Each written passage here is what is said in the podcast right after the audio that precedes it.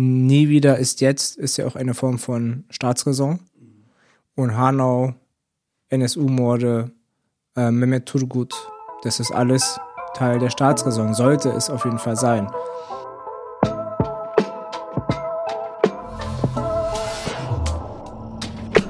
B O M Berlin, Ost migrantisch. Deutschlands erster ostmigrantischer Podcast. Mit echten Berliner Biografien.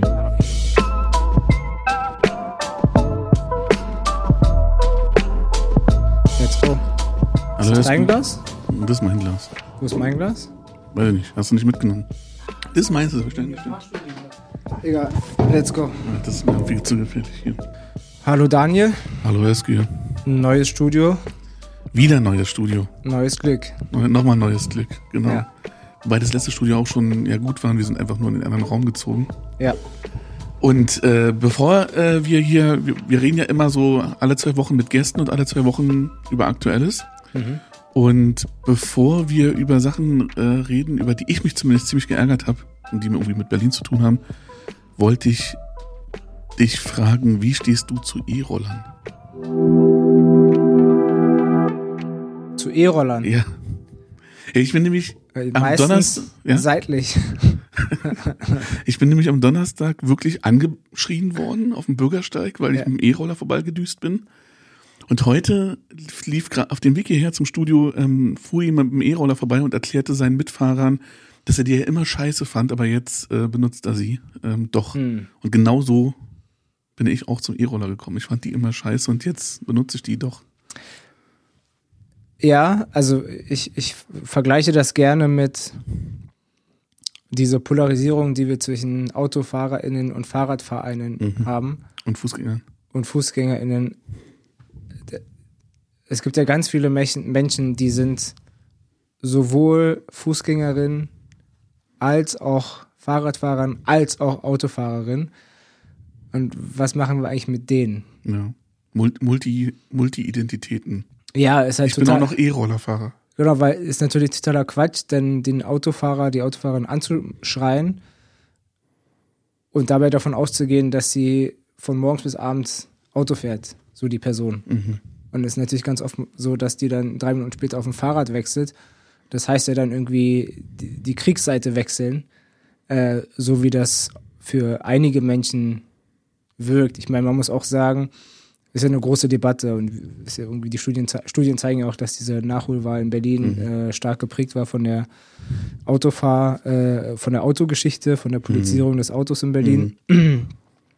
Und auch dieser, dieser, diese, dieser Hass auf äh, FahrradfahrerInnen, das ist ja auch eine extrem selektive Wahrnehmung. Ich, bei mir- also wenn ich mit dem Auto unterwegs bin, dann fahren mir vielleicht tausend FahrradfahrerInnen an mir vorbei und drei äh, sind halt irgendwie unfreundlich.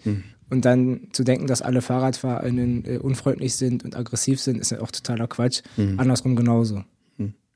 Ja, ja, ich, ich, ich merke das nur, der, E-Roller ist irgendwie. Und dann ging es nämlich damals, ähm, der, der mich angeschrieben hat, der habe ich dann in der S-Bahn noch gesprochen und er meinte, er befürwortet das Pariser Modell. Ja, aber ich frage mich so ein bisschen, ne, weil da sind die abgeschafft worden, die gibt's ja, Ja. die sind einfach nicht mehr. Als ich da war, vor anderthalb Jahren, Ja, konnte ich noch E-Roller fahren. konntest du noch, ja. Ja. Sind die weg.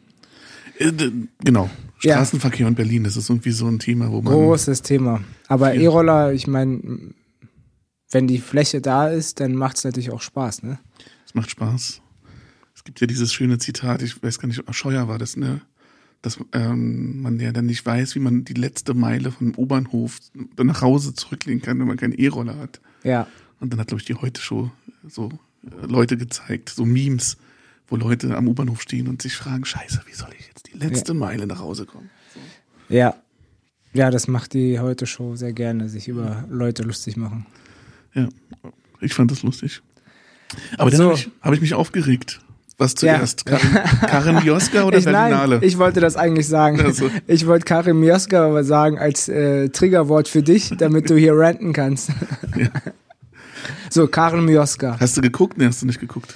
In dem, also nee, ich habe es nicht geguckt gestern Ja. Abend. Ähm, äh, ich habe es vorm Schlafengehen habe ich äh, auf Twitter oder auf X die ersten Reaktionen gesehen Ja. und heute Morgen auch. äh, muss ja eine, also wenn das so viel Aufmerksamkeit erzeugt, muss das ja Mhm. eine gute Moderation gewesen sein. ja, genau, genau. Nee, es ist äh, deswegen wirklich, ah, ich weiß gar nicht, wo ich anfangen soll. Der Titel, der Titel hat schon sehr, sehr viel getriggert bei mir. Mhm. Wird der Osten unregierbar? Die, ja, also der Osten unregierbar.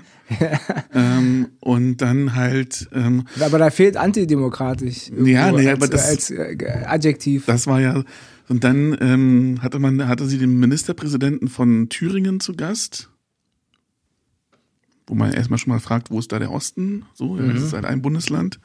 Mit sehr, mit sehr spezifischen politischen Bedingungen auch, würde ich sagen. Und Thomas de Maizière, wo ich mich so ein bisschen frage, was der überhaupt äh, gerade tut. Ihm war, glaube ich, bisschen alles egal. Und dann hatten sie noch einen richtig guten Gast, Katharina Wader, äh, die wirklich eine Soziologin, Autorin, äh, auf die ich mich sehr gefreut habe und die auch der Grund ist, warum ich die Sendung gucken wollte. Aber diese Sendung war so, es hat mich so getriggert in jeder Hinsicht, Mhm. Weil sie das bis zum Schluss nicht verstanden haben, dass sie eigentlich das falsche Sendungsthema haben und auch nicht wussten, worüber sie reden sollen. Und es ist auch so exemplarisch. Sie laden sich zwei Männer, die in Westdeutschland aufgewachsen sind, im Osten Karriere gemacht haben, ein, reden mit denen dann über den Osten. Eigentlich haben die aber was mit Thüringen und mit, mit Sachsen zu tun. Und die einzige Expertin, die sie da haben, die wirklich, die wirklich Ahnung hat, also, ja, wirklich, also die, die Ahnung hat, ja, und die auch tatsächlich in Ostdeutschland aufgewachsen ist, ähm, die lassen sie nicht zu Wort kommen. Und wenn sie zu Wort kommt, dann wird sie halt äh, dreimal, einmal von der Moderatorin und einmal von dem Messier unterbrochen. Und irgendwie habe ich gedacht. Und das ist halt, das hat mich jetzt getriggert, weil es mich an äh, Talkshows erinnert hat von vor 15 Jahren, die so funktioniert haben. Ja. Und ich dachte irgendwie, wir sind weiter. Wir, das letzte Statement von Katharina war dann, ich kann es jetzt nicht genau wiedergeben, aber der, die, sozusagen der alte wichtige Satz, den Osten gibt es nicht. Und wenn wir pauschal über den Osten reden, dann triggern wir eigentlich rechte Akteure, die den Osten nutzen, um ihn halt politisch äh, füllen zu können. Das war der wichtigste Satz in der ganzen Sendung und dann hat ähm, Karin Mioska halt Jesse Wellmer geschaltet und die Tagesthemen haben begonnen. Also da war die Sendung dann an dem Punkt, wo sie zum ersten Mal interessant war und dann Ja. ja, war vorbei. Ich meine, das hat ja ganz viele Ebenen, äh, losgehend von der Moderation, wie, wie, wie fachkundig sie in diesem Politikfeld, wenn wir es mal Politikfeld Mhm. ja, nennen wollen. oder, oder ihre, ihre Redaktion, wie fachkundig Das sie ist genau, ne, das ist der das ist die nächste Ebene. Die eine Ebene ist ja was die Performance der die Vorbereitung und Performance der Moderation und die andere Ebene ist ja die Redaktion, äh, einerseits in der inhaltlichen Vorbereitung als auch in der personellen Besetzung ähm, und dann ist ja der die nächste Ebene äh, die Gäste, die müssen ja nicht zusagen. Mhm. Warum sagen die, also warum sagen die bei so einer Sendung zu? Mhm. Okay. Da gibt es verschiedene Ebenen äh, und, und auf allen Ebenen scheint mir das ein bisschen Mhm. quer zu sein. Das ist ja auch so eine Talkshow-Erfahrung, die jetzt die ganze letzte Woche so ein bisschen ähm, sich durchzog. Wir hatten so viele Gedenktage und Jahrestage. Wir haben ja im letzten Podcast auch, das auch, also im vorletzten Podcast das auch angesprochen ähm, und haben jetzt eigentlich die letzten anderthalb Wochen lauter ähm, Talkshows beobachten können, die sich nicht mit Hanau beschäftigt haben. Eine, Markus Lanz. Ja, Hanau, was ist das eigentlich? Genau. Äh, Also, äh, das ist so das Gefühl, äh, das ich habe, wenn ich an die Redaktionen der Polit-Talkshows äh, denke, dass die halt einfach, das ist halt einfach nicht Teil der äh, deren äh, Lebensrealität. Die leben in irgendwelchen Parallelgesellschaften, in denen Hanau nicht stattfindet. Und das äh, ist nicht was, im kollektiven Gedächtnis. es ist ein, ja kollektives Gedächtnis. Ähm, ich meine, es ist einfach nicht in deren Mhm. Gedächtnis. Das reicht ja schon. Ähm, und ähm, wir wissen, dass das, dass der Teil der Gesellschaft, bei denen das im Gedächtnis ist, dass der immer größer wird. Mhm. Ähm, und es ist ein immer kleiner werdender Teil, der eine Politik des Vergessens betreibt. Mhm. Bewusst oder unbewusst. In vielen Fällen unbewusst. Es macht es Mhm. aber nicht viel besser. Und und diese Lebensrealitäten sind überrepräsentiert in den Redaktionen, Mhm. die einfach überhaupt keine lebensweltlichen Bezüge haben äh, zu Hanau, zu den äh, migrantischen Kämpfen nach Hanau, zu Mhm. den Solidaritätsnetzwerken nach Hanau. Das sind ja nicht nur migrantische Netzwerke, das sind Mhm. ja auch nicht migrantische Netzwerke. Da sind ja viele Menschen, die eben nicht in solchen Parallelgesellschaften äh, leben. Mhm. Aber es gibt immer noch eben kleinere Gruppen an, an weißen Menschen in Deutschland, die halt in ihren, die sich die es sich in ihren Parallelgesellschaften gemütlich machen. Mhm. Aber ich bin ziemlich zuversichtlich, dass diese Parallelgesellschaften in der Form nicht nachhaltig sind. Also es gab eine Talkshow, Idris Idris Hashemi, mhm. ähm, eingeladen wurde und, ähm, und ein wichtiger Gast war. Und ich habe generell das Gefühl, dass die Redaktion von Markus Lanz eine Redaktion ist, die, besser vorbereitet ist. die besser, also die einen weiteren Blick hat auf Gesellschaft. Mhm. Ähm, das war, das war der, der einzige positive Lichtblick, weil Ja. na, auch gestern ähm, bei Karim Joska, also wir nehmen heute am 26.02. auf, gestern war der 25.02., ähm, war der Jahrestag vom Mord an Mehmet Togut, ähm, Mhm. quasi der Startpunkt für die zweite Welle des NSU. Ähm, Mhm. Kreuzstraße war auch 2004. Ähm, und ähm, auch das hat gestern eben keine Rolle gespielt. Und Ja. das war der 20. Todestag, also der 20. Jahrestag des Mordes ähm, an, an Mehmet Togut. Und ein, genau, das ist immer die Frage, ne? Bewegen wir uns in Bubblen und deswegen kennen wir das? Mhm. Und also wer ist die Parallelgesellschaft? Ne? Und, und Mhm. ich, ich genau, ich habe auch das Gefühl, die die, die Redaktionen sind immer mehr die Parallelgesellschaft und die, Gesell Ge- die Zivilgesellschaft weiß schon viel öfter Ja, Bescheid. genau, äh, erstens das und ähm, nie wieder ist jetzt, ist ja auch eine Form von Staatsräson. Mhm. und Hanau, NSU-Morde, äh, Mehmet Turgut, das ist alles Teil der Staatsräson, sollte es auf jeden Fall sein. Ähm, und Es- genau, ja, und interessant äh, bezüglich der Landsredaktion ist natürlich auch, dass die diese halbe Sendung, es war ja keine ganze Sendung, Ja. die sich mit Hanau Ja. beschäftigt hat, äh, in der Woche vor dem Gedenktag Ja. ähm, hat stattfinden lassen. Einerseits wahrscheinlich, weil sie dachten, sie möchten die Ersten sein, weil sie weil montags, sie montags nicht senden, Ja. genau, aber weil sie wahrscheinlich auch dachten, naja, bevor wir es dann am Dienstag Ja. machen, nach dem Jahrestag, ja, machen wir es vielleicht äh, in der Woche davor ja, und dann sind wir die Ersten. Aber sie, sie waren nicht die Ersten, sondern die Einzigen.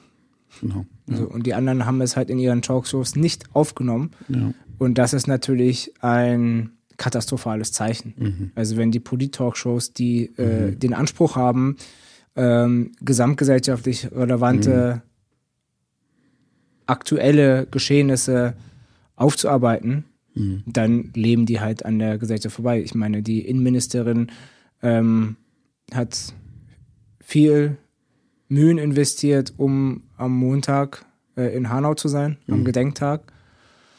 Und wenn die Innenministerin das für so relevant erachtet, dann sollte das auch bei den Redaktionen ankommen. Mhm. Cute Talkshows. Talkshows. Zum Glück gibt's Podcasts wie unseren, wo all diese Themen besprochen werden. Die, ja, also ich würde mich freuen, wenn wir, wenn das nicht Thema im Podcast wäre, weil die Talkshows das aufgenommen haben. Mhm. Aber ich meine, vielleicht gehst du ja bald in so eine Re- Redaktion, Ja, das war jetzt nicht mein Karriereplan. lieber Radiomoderator. lieber Radiomoderator. Tatsächlich, das ist wiederum ähm, vielleicht, wenn wir jetzt beim Radio sind, ich bin ja so ein Heavy Deutschlandfunk-Hörer Mhm. und in den Tagesnachrichten, eigentlich glaube ich den ganzen Tag am 19.02. war Hanau eine Meldung in den Nachrichten. Ja. Das ist dann wiederum sozusagen ein, eine, eine positive ähm, Da- Beobachtung, die wir haben, dass, ne, dass sozusagen dann wenigstens da zum Beispiel klar ist, dass das eine Meldung ist. Das ist total spannend, weil, weil der Vorwurf ja ist, also wenn man das irgendwie, wenn man das karikiert, dann ist es ja so, dass wir sagen, naja, äh, hier Deutschlandfunk, das ist halt so gehobenes äh, Bildungsbürgertum und die Redaktionen sollten, also gerade die sollten ja in dieser Parallelgesellschaft leben. Und interessanterweise haben die viel mehr, einen viel weiteren Blick im Vergleich zu den anderen. Und ich weiß nicht genau, was das Problem ist äh, in den Redaktionen der Polit-Talkshows. Meine Kommunikation bisher mit verschiedenen äh, dieser ähm, Redaktionen von Polit-Talkshows ist, dass das, dass da ein Prozess von Outsourcing stattfindet, dass das irgendwie, dass die eine Agentur vergibt Aufträge an die andere Agentur, die gibt dann äh, äh, Aufträge an weitere Agenturen weiter. Und ich glaube, dass da in dieser Outsourcing, Outsourcing-Spirale das dann irgendwie bei, in kleinen Agenturen landet, die das organisieren sollen, Mhm. ähm, die aber dann eben nicht diesen professionellen weiteren Blick haben. Ist meine Hypothese. So kleine Casting-Agenturen quasi. Ja, genau. Also die, sozusagen die Großagentur konzipiert das ähm, und gibt es dann aber weiter. Und die Frage ist dann halt, wie groß ist diese Großagentur und wie professionell sind die Leute aufgestellt, die in diesen Agenturen arbeiten. Ja. Also meine Korrespondenz war immer mit irgendwelchen Agenturen, die ich nicht kannte. Ja. Aber die das eben gemacht haben für Ja. eine große Polit-Talkshow oder die andere po- große Polit-Talkshow. Ja, ja, ich verstehe. Ähm, Ja. dann habe ich noch ein, das zweite Aufregerthema, Berlinale. Oh ja. Hast du einen Bezug zur Berlinale? Erstmal so grundsätzlich, wir als Berliner? Ja, also ähm, mein Sohn war Statist bei einem Film, der im Rahmen der Berlinale gezeigt wurde. Hat aber nichts daran geändert, dass ich wieder nicht äh, auf einem Film der Berlinale oder mir einen Film der Berlinale angesehen habe. Ähm, deswegen lebensweltlich keine großen Bezüge, vielleicht hier und da mal einen Film schauen, ähm, aber ich bin jetzt nicht so äh, 100 Prozent in dieser Kunstszene, äh, also Filmkunstszene unterwegs, äh, als dass ich äh, abends mir dann, dann als dass es Einladungen gibt, äh, die ich da nicht ablehnen kann oder so. Ähm, geht mir so ähnlich. Äh, Ich bin großer Cineast schon lange, aber Berlinale war lange nicht, nicht also ich, ne, ich lebe in dieser Stadt, aber ganz lange war das, ich glaube auch wirklich habituell weg äh, von mir. So auch teuer, teure Ja. Tickets, schwierig zu bekommen. Aber ich habe so, ähm, bevor die, bevor meine Kinder geboren wurden, ist jetzt auch schon ein paar Jahre her, und äh, war ich dann doch öfter mal auf mehreren Filmen. Ähm, mein Bruder ist großer Gänger, der nimmt sich frei und Ach, geht dann wirklich? wirklich die Woche lang in Filme. Ähm, und was ich an der Berlinale nämlich total toll finde, und darauf will ich auch ein bisschen hinaus, ist, wenn man da hingeht, also erstmal ist es einfach schön, voller Kinosaal, Film wird bis zum Ende geschaut, niemand steht auf, es gibt Applaus. Wenn man Glück hat, gibt es noch ein, eine QA und wenn man richtig viel Glück hat, ist die auch noch interessant. Ähm, das ist alles total schön. Und was bei Berlinale stattfindet, ist, man sieht Filme eigentlich aus der ganzen Welt, die man sonst nie geschaut hätte, wenn man nicht in die Berl zur Berlinale gegangen wäre. Ja, weil der Kinomarkt ist irgendwie amerikanisch, deutsch, französisch. Das war es Ja. eigentlich. Also dieses Internationale an diesem Filmfestival macht mich total, finde ich total toll und ist großer Gewinn für diese Stadt. Und dann habe ich gestern die Preisverleihung geschaut und habe irgendwie in den Debatten, die darauf jetzt stattfinden, das Gefühl, dass Be- Berlin und auch Deutschland nicht bereit ist für Internationalität. So würde ich das mal. Ja, das, beschreiben. hast du, das hast du schön äh, diplomatisch äh, formuliert. Und äh, ich ergänze das äh, mit einer ähm, mit einem schönen Bild. Ähm, dieses Thema ist eine heiße Kartoffel. In jeglicher Hinsicht. Ja. Ähm, und das haben wir eben auch wieder erlebt, äh, wie heiß diese Kartoffel ist. Und wenn man das ähm, spitzfindiger äh, formulieren möchte, wie kartoffelig diese Kartoffel ist. Eine heiße, selbstreferenzielle Kartoffel. Ich habe den, den Absolut. es gab einen Tweet von Tariq Abuchadi, ein, ein Kollege von uns, ähm, der, ich glaube, in Oxford ist äh, mittlerweile. Akt, aktuell äh, als Visitor, also als Gastwissenschaftler in Amsterdam, ah, ja, okay. aber eigentlich in Immer Oxford. irgendwo, immer irgendwo unterwegs, sehr immer, international immer, unterwegs. Immer, immer an den besten Unis äh, Genau, Europas tatsächlich. Ja, genau. Der, der das mehr oder weniger beschrieben hat, dass man an den, den Debatten über die Berlinale merkt, wie selbstreferenziell und wie provinziell Deutschland eigentlich in diesen Debatten ist. Und es geht ja vor allen Dingen, also ich glaube, ähm, ich, es gab diese eine Dankesrede, ähm, wo ich nicht das Original gesehen habe, sondern nur die Übersetzung ähm, gehört habe, wo von, von Genozid gesprochen wird, der in Gaza stattfindet. Ähm, da ähm, haben wir, glaube ich, hier auch schon mal ganz kurz drüber gesprochen und ich, also da, glaube ich, müsste man länger drüber diskutieren, über dieses Wort. Aber es gab ja diesen anderen Film, No Other Land, ähm, ein Film, der von, der, ein, ein, von Co-Direktorinnen, also zwei, zwei Regisseurinnen, ähm, Regisseurin gemacht wurde, ein ähm, Israeli und ein Palästinenser, die zusammen einen Film gemacht haben über die Westbank ähm, und ähm, sich mit der Lebenssituation, vor allen Dingen der PalästinenserInnen dort beschäftigt haben Ja. und in ihrer Dankesrede darauf eingegangen sind. Der Israeli, der Genau. israelische Ja. Regisseur, der darauf eingegangen ist Also vor allen und dem jetzt Morddrohungen ähm, erreichen von rechten Akteuren in Israel, der ähm, aber auch von Kai Wegner, unserem Bürgermeister und vielen anderen ähm, kritisiert wird für die, die diese Aussagen. Ähm, und wo ich, ja, also wo ganz viele Sachen von denen, die er eigentlich gesagt hat, soweit ich das wahrnehme, international sehr viel weniger umstritten sind als in so einer sehr engen deutschen ja. Diskussion. Und die, die, die üblichen ähm, selbsternannten Gatekeeper des Antisemitismus ähm, sind da halt massiv äh, auf, auf diese Person los, äh, mhm. äh, haben sie zur Zielscheibe gemacht, was auch ein großes Problem dieser, dieser X-Welt ist oder der Twitter-Welt ist. Ju, Yuval Abraham. Ne? Genau, Yuval Abraham, ja. ähm, der, der israelische Regisseur, äh, wurde direkt zur Zielscheibe gemacht, ähm, des äh, ähm, Antisemitismus äh, mhm. bezichtigt.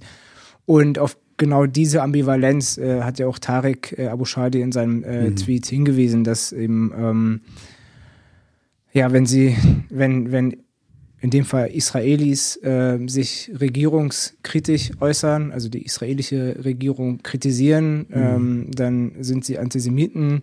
Und wenn das Gleiche passiert ähm, mit anderen Israelis, die eben nicht die Regierung kritisieren, mhm. ähm, dass sie dann eben gefeiert werden, dass da mhm. irgendwie ein, ein offensichtlich ein äh, Bias äh, vorzulegen scheint. Und der andere Punkt ist natürlich die Selbstreferenzialität, äh, die dieses äh, provinzielle, ähm, da genügt ja eigentlich äh, ein Blick in die internationale, ähm, in einen internationalen Pressespiegel, mhm. ähm, um, um zu sehen, wie, ähm, ja, wie, wie verengt äh, tatsächlich in dieser Frage, ich würde mhm. gar nicht sagen allgemein, aber in dieser Frage, mhm. insbesondere in dieser Frage, der, ähm, die öffentliche Debatte in der Bundesrepublik ist. Mhm. Und da müssen wir tatsächlich gar nicht weit schauen. Also mhm. Frankreich, Niederlande, wir hatten das mhm. auch schon mal, dieses Thema. Äh, Großbritannien, mhm. ähm, israelische äh, ja. Tageszeitungen, mhm. die nicht äh, irgendwo weiter rechts von Mitte rechts stehen.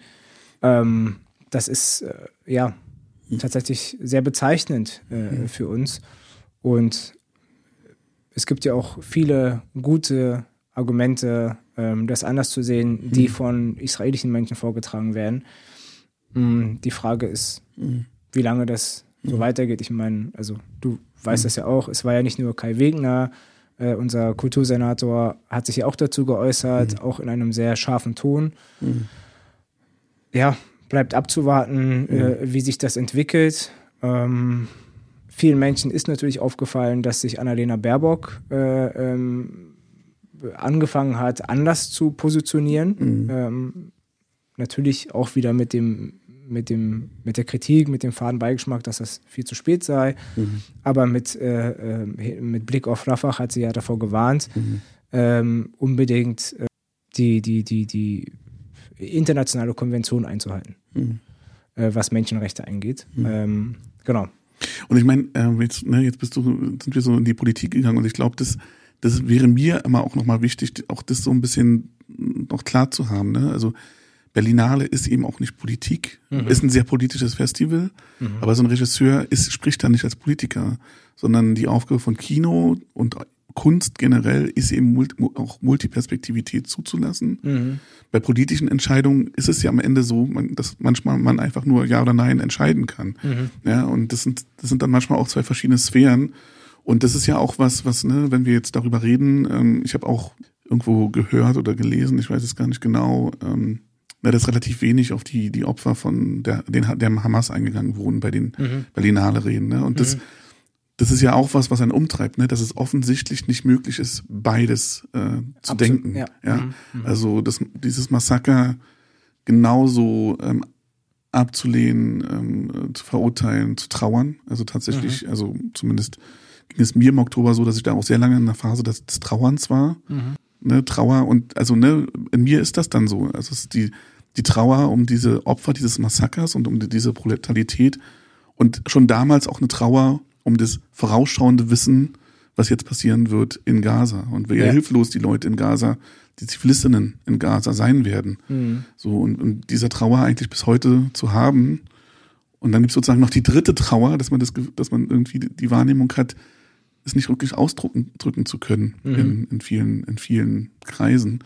Und Kino kann das aber, ja, ja. eigentlich. Also, ja, wenn wir an so viele Filme denken, ähm, die so denen es so gut gelingt, die Ambivalenz darzustellen, ähm, dann ist das eigentlich das Medium. Mhm. Und das dann aber zu, einem zu einem rein politischen Thema zu machen und jetzt nur noch über die Politik zu reden, das ist irgendwie, das ist meine vierte Trauer. Ja, ich meine, ähm, du sagst, dass ähm, das, das Kino, äh, Filme bieten ja die Möglichkeit, je nach Genre, bestimmte Genres bieten ja die Möglichkeit, ähm, jene mit tragischem Ende Dramas, die bieten ja die Möglichkeit, ähm, auch das Böse zu entmystifizieren als das moralisch äh, Schlechte, sondern zu sehen, naja, die Beweggründe, die sind irgendwo nachvollziehbar. Und äh, deswegen denke ich, ne, dadurch entsteht ja diese Multiperspektivität, äh, diese, diese, diese, da öffnen sich die Fenster, um etwas nicht einfach nur als schlecht zu verurteilen, sondern eben nachzuvollziehen, die Beweggründe äh, zu, zu identifizieren und sie eventuell nachzuvollziehen. Ja, ich meine, jeder aus Disney, Disney-Film funktioniert so. Ja, es gibt immer, es gibt eigentlich in jedem Disney-Film mittlerweile eine Figur, die so einen Wandel innerhalb des Films ähm, ähm, passieren kann. Ne? Ähm, diese Heldengeschichten. Ja, ähm, ich Samira- meine- Samira El-Wasil, wir hatten sie in der letzten Folge schon erwähnt, Ja. ähm, die das genau beschreiben, ne? diese Heldengeschichten und Ja, die, die Frage ist ja, also oftmals ist es ja so, wenn sich eine Figur verwandelt, dann gibt es ja so eine romantische Auflösung, dann lehnt sie quasi, dann distanziert sie sich vom Schlechten und äh, wird, wendet sich dem Guten zu. Das heißt, es gibt immer noch so eine Kodierung von schlecht und gut. Ähm, Tragödien und Drama, da ist es ja eher so, dass du dann, dass das Ende vermittelt auch Schlechtes, also das Schlechte ist uns ist in uns allen. So, und wir, ähm, jede, jeder Versuch, das halt binär zu kodieren zwischen gut und schlecht, ist halt dem Scheitern verurteilt. Weil wir das Böse auch in uns tragen, alle Menschen. Und ähm, da geht es eben darum zu sagen, naja, etwas, eine Person, die in einer Situation etwas Schlechtes gemacht hat, kann am Ende des Tages eben auch gute Beweggründe äh, gehabt haben oder nachvollziehbare, wenn nicht gut, dann wenigstens nachvollziehbare Beweggründe äh, gehabt haben. Und das ist ja die Ambivalenz ähm, ähm, des, des Lebens tatsächlich. Also wir, wir sind ja immer in Situationen, wo wir etwas gut meinen, aber am Ende gibt es keine guten Effekte und dann ist die Frage, ob das moralisch wirklich gut war, was wir gemacht haben. Und damit ist unser Leben ja durchsetzt und das Ja. Kultur, Kunst und Kultur versucht ja genau das auch abzubilden, ähm, dass das eben einfach nicht so einfach ist.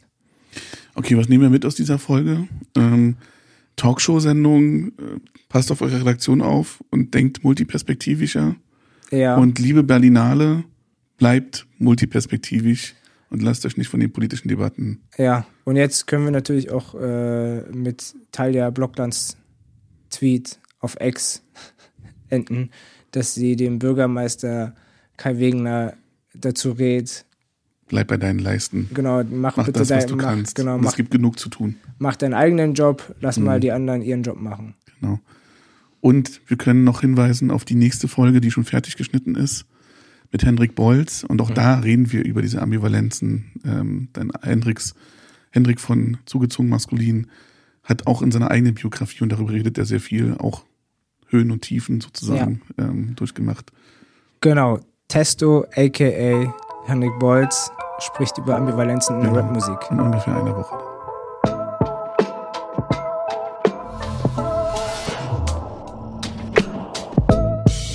Das war BOM, Berlin Ost Migrantisch. Redaktion und Idee von Özgür Özvatan und Daniel Kubiak. für den Schnitt verantwortlich Daniel Kubiak. Mastering macht Giampiero Tari. Diesen Podcast könnt ihr auf allen gängigen Podcast-Formaten hören. Wenn er euch gefällt, drückt bei Spotify die Glocke oder abonniert ihn bei Podigy. Weitere Infos findet ihr beim BIM, dem Berliner Institut für empirische Integrations- und Migrationsforschung an der Humboldt-Universität. www.bim.hu-berlin.de Wir danken dem Tonstudio des CMS an der Humboldt-Universität für die technische Unterstützung.